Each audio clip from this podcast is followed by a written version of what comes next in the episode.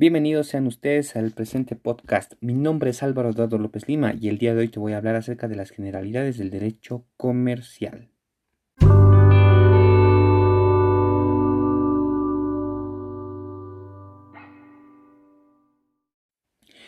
El comercio y el derecho.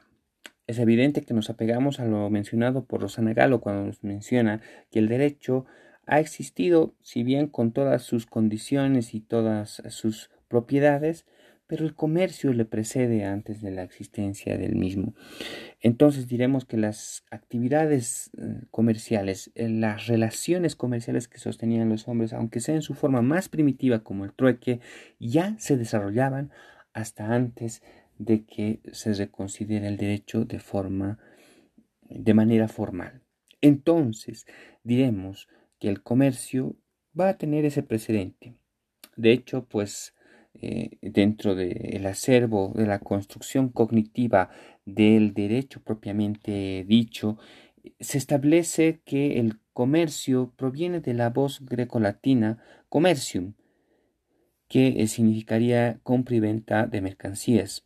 Si hacemos una separación de los términos de las voces que componen este, esta palabra, nos daremos cuenta que se haya conformada por el prefijo con o es decir, junto, y la segunda parte, que es merx, o en este caso, mercancía.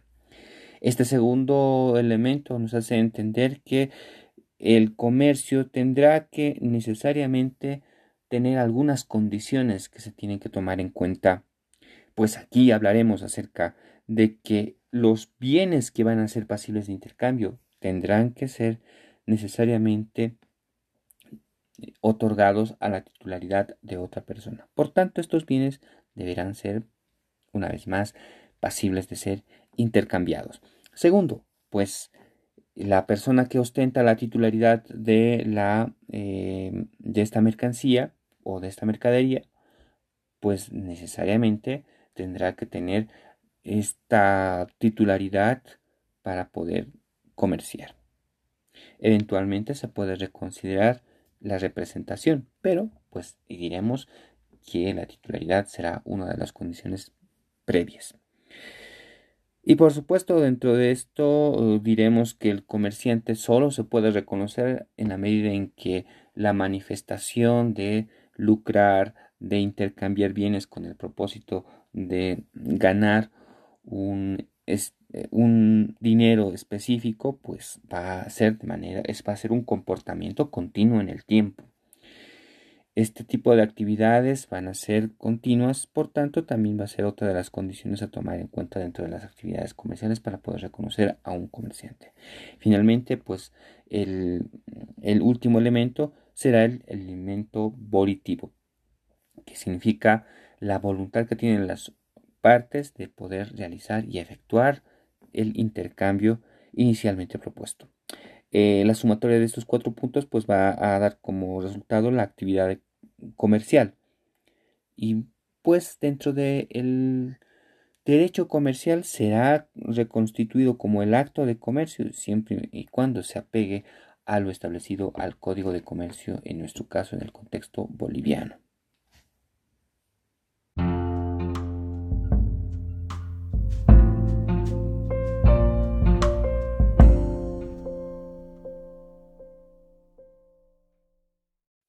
La definición del derecho comercial. Dentro de esa problemática constante que tienen los juristas de buscar una definición que pueda apegarse a lo que se refiere a la noción precisa del concepto, podemos apegarnos a dos acepciones interesantes.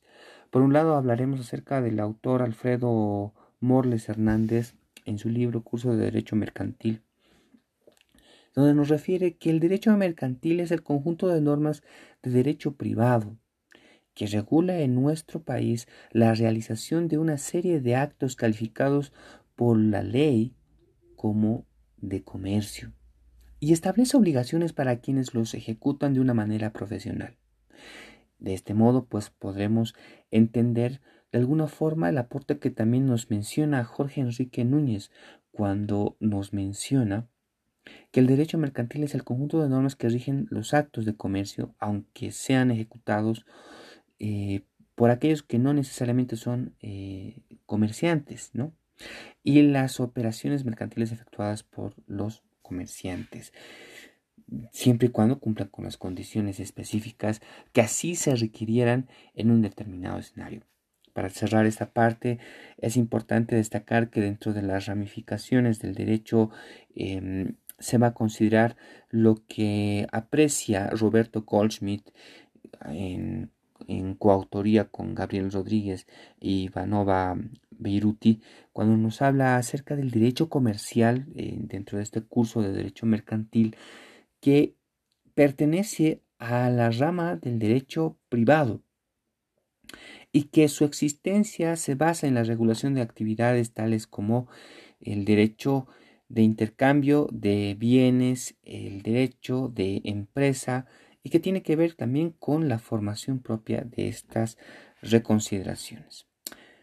De esta manera, pues vamos a cerrar esta parte entendiendo que el derecho comercial será ese conjunto de normas jurídicas que van a regular la actividad comercial y establece determinadas obligaciones a quienes ejecutan esos actos denominados como las de comercio.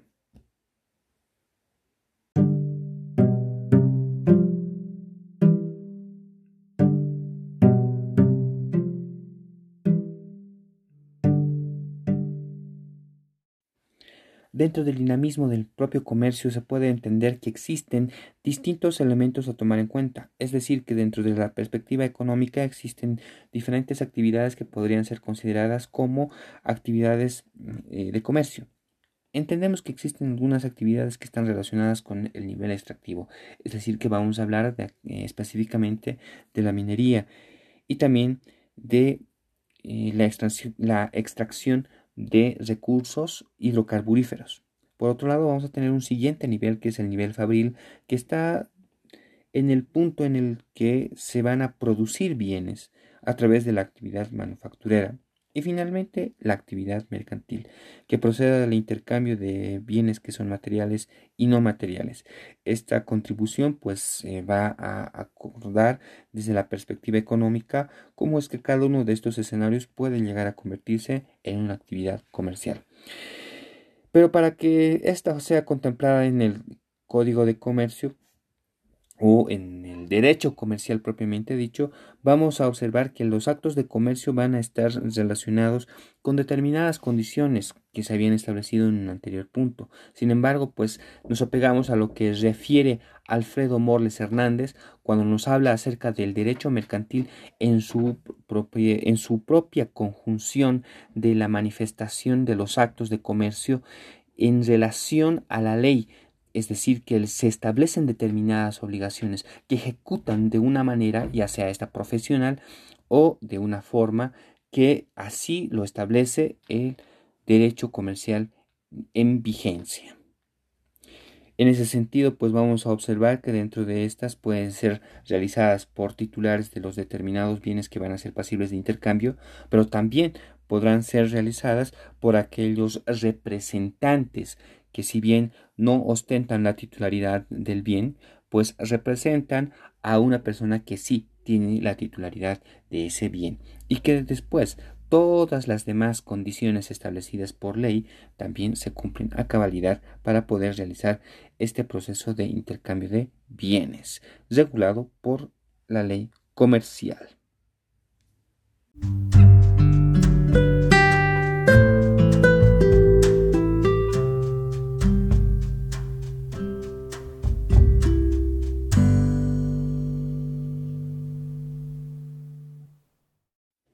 Hablaremos acerca de la mercantilidad. En primer término, para poder entender ese, el término de mercantilidad, tendríamos que dividir la percepción de la mercantilidad desde un punto de vista subjetivo y otro objetivo. Partiendo del primero, entendemos que la mercantilidad podrá entenderse en la medida que las dos partes van a decidir de forma voluntaria intercambiar los bienes de los que son titulares o eventualmente de los que de alguna manera tienen acceso para poder realizar la representación pertinente. En este punto, esta voluntad podría interpretarse en términos generales como el interés de obtener el bien del otro. Pero naturalmente esto, en la medida en que se va a enlazar un evento de intercambio, pues este hecho estará celebrado y ejecutado de forma voluntaria, pasible de ser negociado en términos que las partes así lo consideren pertinentes. Y este intercambio, pues por supuesto en la actualidad eh, está precedida por un punto intermedio de interacción, de perfeccionamiento continuo que se denomina negociación. Pero en sí, la manifestación de los intereses de cada una de las partes va, a definir el interés de uno sobre el bien del otro. Y los términos establecidos pues van a tener esa relación del criterio subjetivo.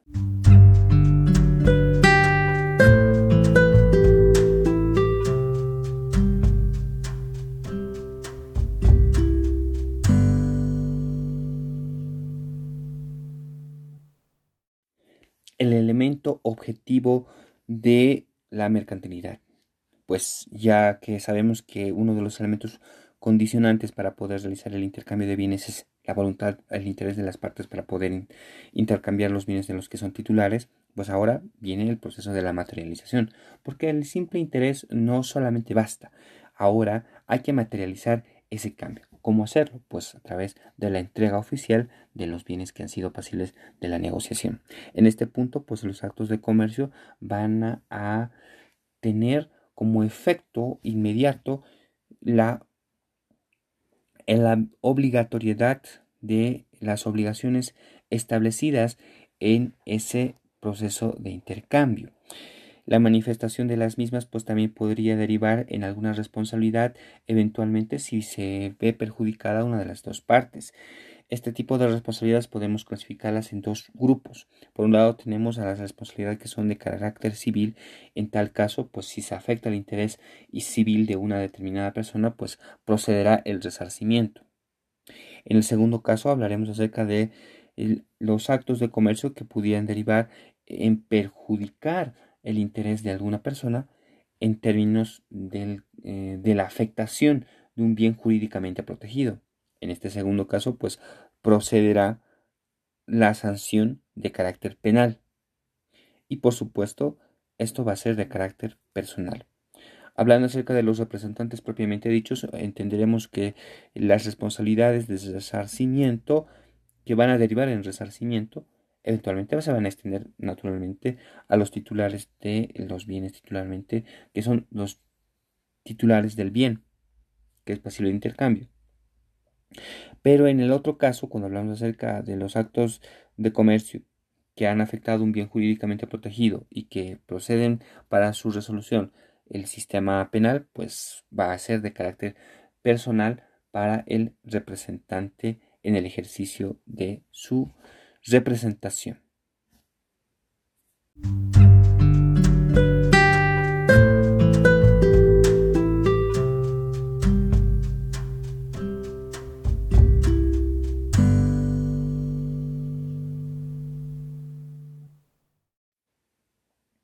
Finalmente hablaremos acerca del comerciante. ¿A quiénes se reconoce comerciante? Tenemos dos escenarios. El primero, desarrollado por un comerciante ambulante que realiza el intercambio de determinados bienes pero en la calle. O aquel empresario que tiene que llevar libros contables y tiene que pagar impuestos, en fin, a cuál de los dos podemos considerar comerciantes. De acuerdo a lo establecido en la ley comercial, establece que se tiene que cumplir con determinadas, con determinadas condiciones. A esto se apega lo mencionado por Adolfo Ruiz de Velasco cuando nos habla en su manual de Derecho Mercantil que dentro de la lista de condiciones que establece la ley comercial va a ser el hecho de, en primer término, hablar acerca de la capacidad que tienen las personas para poder realizar eh, actos de comercio. Segundo, la habilitación al comercio. Esto refiere, por supuesto, a todas las condiciones y requerimientos establecidos por la ley. Eh, pues entre ellas, naturalmente, será el hecho de que se pueda registrar en el registro de comercio. Y eventualmente esta capacidad y esta habilitación podrá ser perdida en la medida en que vamos a ver que en determinados escenarios algunas personas, ya sea por eh, efectos naturales, es decir, por la sucesión a través em, de este, a, través de la sucesión, se entenderá que en determinados escenarios algunos menores de edad podrían eh, ostentar la titularidad de un determinado bien o de una determinada empresa. En tal caso, pues no van a tener la capacidad de poder realizar los actos de comercio pues eventualmente pudiéramos acogernos a esta figura de la emancipación. En tal caso, pues vamos a ver que este menor de edad no va a volver más a invocar ese derecho de menor de edad para poder eventualmente evadir las obligaciones de los actos de comercio que, ha realizado en el pasado, siempre y cuando se haya habilitado esta opción.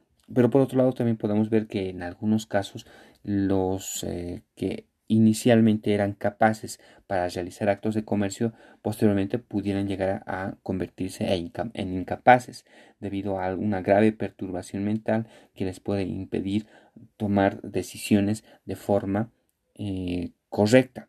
En esta medida, pues vamos a ver que se van a perder esta capacidad y la habilitación del comercio siempre y cuando no exista un representante, porque una de las soluciones para poder em, mitigar este problema de la, de la, incapacidad es que en el primer escenario, cuando hablábamos de la sucesión a un menor de edad, se pueda tomar en cuenta la representación por parte de sus padres y en el segundo caso hablar acerca de un una persona encargada o un representante encargado que pueda velar los intereses eh, objetivos de el cuidado específico de la titularidad de ese bien. Por supuesto, dentro de todos estos puntos también hay que tomar en cuenta que esta actividad también será reconocida en la medida en que esta actividad es realizada de manera continua en el tiempo, como una de las condiciones establecidas por ley y también afirmadas, reafirmadas por Adolfo Ruiz de Velasco en su texto anteriormente citado. Y de esta manera damos por finalizada esta primera parte. Muchas gracias por tu atención y nos vemos hasta la próxima oportunidad.